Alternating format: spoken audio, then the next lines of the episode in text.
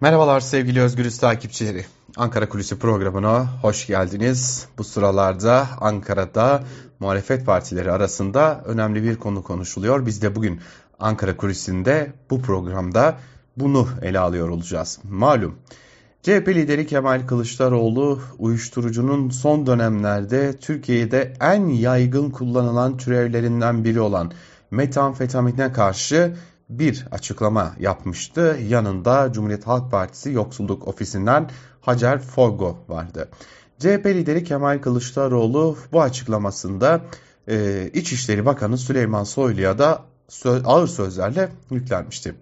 Hemen ardından da CHP liderinin açıklamasının ardından İçişleri Bakanı Süleyman Soylu bir açıklama yapmış, bir video paylaşmıştı ve iftira attıklarını hesaplaşacaklarını söylemişti. İlerleyen saatlerde ise Soylu yeni bir açıklama yaptı.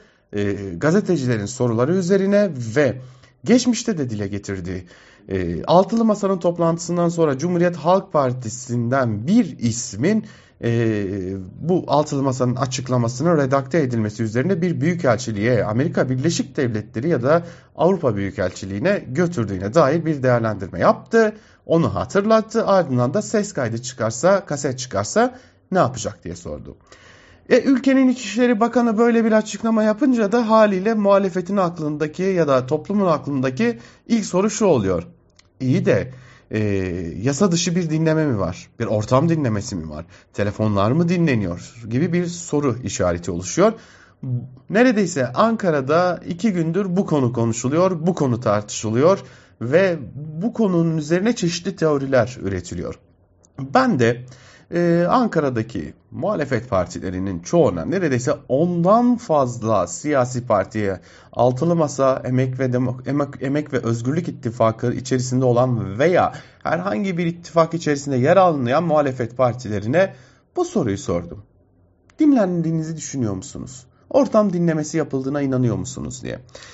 Çok sayıdaki siyasi partiden evet biz dinlendiğimizden zerre kadar şüphe etmiyoruz. Bu soru bile absürt dinlendiğimizi, telefonlarımızın dinlendiğini, parti genel merkezlerimizin ortam dinlemesine tabi olduğunu biliyoruz diye e, Cumhuriyet Halk Partisi'nden de, İyi Parti'den de, Gelecek Partisi'nden de, Deva Partisi'nden de, Halkların Demokratik Partisi'nden de, Saadet Partisi'nden de, e, yine Bilimum Türkiye İşçi Partisi'nden de e, farklı farklı siyasi partilerden evet cevabını aldık. Ama beni en çok şaşırtan CHP'den ve HDP'den gelen açıklamalardı. HDP'ye soruyu sorduğumuzda, HDP'li isimlere soruyu sorduğumuzda e, aldığım yanı şuydu. Altan Bey bu soru abeste iştigal.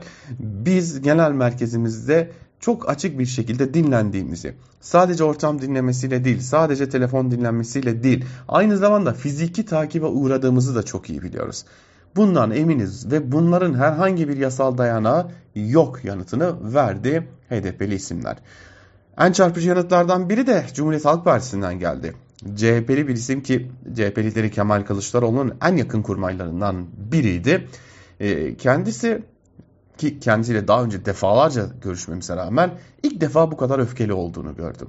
E, ve e, sözlerini söylerken dahi öfkesini kontrol edemediğini hissettim. Çünkü e, e, malum Türkiye'nin ana muhalefet partisi, Türkiye'de en çok oyu alan ikinci siyasi parti 2018 seçim sonuçlarına göre. Ve kendilerinin genel merkezlerinin dinlendiklerinden, dinlendiğinden eminler. Hatta CHP lideri Kemal Kılıçdaroğlu'nun bu yönde partililere talimat verdiğini konuştuklarınıza dikkat edin. E, partiyle ilgili önemli kararları konuşurken telefon aracılığıyla yapmamaya özen gösterin biçiminde talimat verdiğini öğrendik. E, ama en çarpıcı husus şuydu. CHP liderine yönelik başlayan açıklamanın ardından CHP'li isim diyor ki biz şunu da çok iyi biliyoruz. Altılı Masa'nın toplantıları da dinleniyor. Malum altı siyasi parti e, yine o masadaki işte CHP, İyi Parti, Saadet Partisi, Deva Partisi, Gelecek Partisi ve Demokrat Parti'nin genel merkezlerinde toplantılar gerçekleştiriyor. Bu partilerin liderleri gerçekleştiriyor üstelik. Ve İyi Parti lideri Meral Akşener, e, yani Davutoğlu, e, Ali Babacan ve Temel Karamollaoğlu'nu saymazsak e, diğer liderler aynı zamanda milletvekilliler.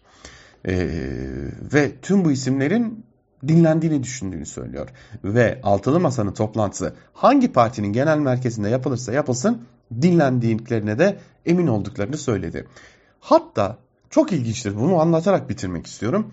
Biz kendisine normalde normal hattan konuşurduk. Yani çünkü ben bir gazeteciyim ve bir siyasetçiye sorular soruyorum. Hali hazırda dinleniyorsa bile ben mesleğimi icra ediyorum diye yaklaşıyorum. Fakat çok ilginçtir. E, beni bir e, WhatsApp uygulaması üzerinden aradı ve e, bitirirken de şunu söyledi. Bu konuşmamızın da dinlendiğini biliyorum dedi. Ve İçişleri Bakanı Süleyman Soylu'ya yönelik olarak da çok ağır eleştiriler dile getirdi. Gerçekten öfkeliydi. Ve e, tüm bunlardan şunu anlamış oluyoruz ki ülkenin muhalefet partileri hiçbir şeyde birleşemeseler, bile tek bir noktada birleşiyorlar. Evet, biz dinleniyoruz. Ankara Kulisi'nden bugünlük de bu kadar. Bir başka programda görüşmek umuduyla. Hoşçakalın.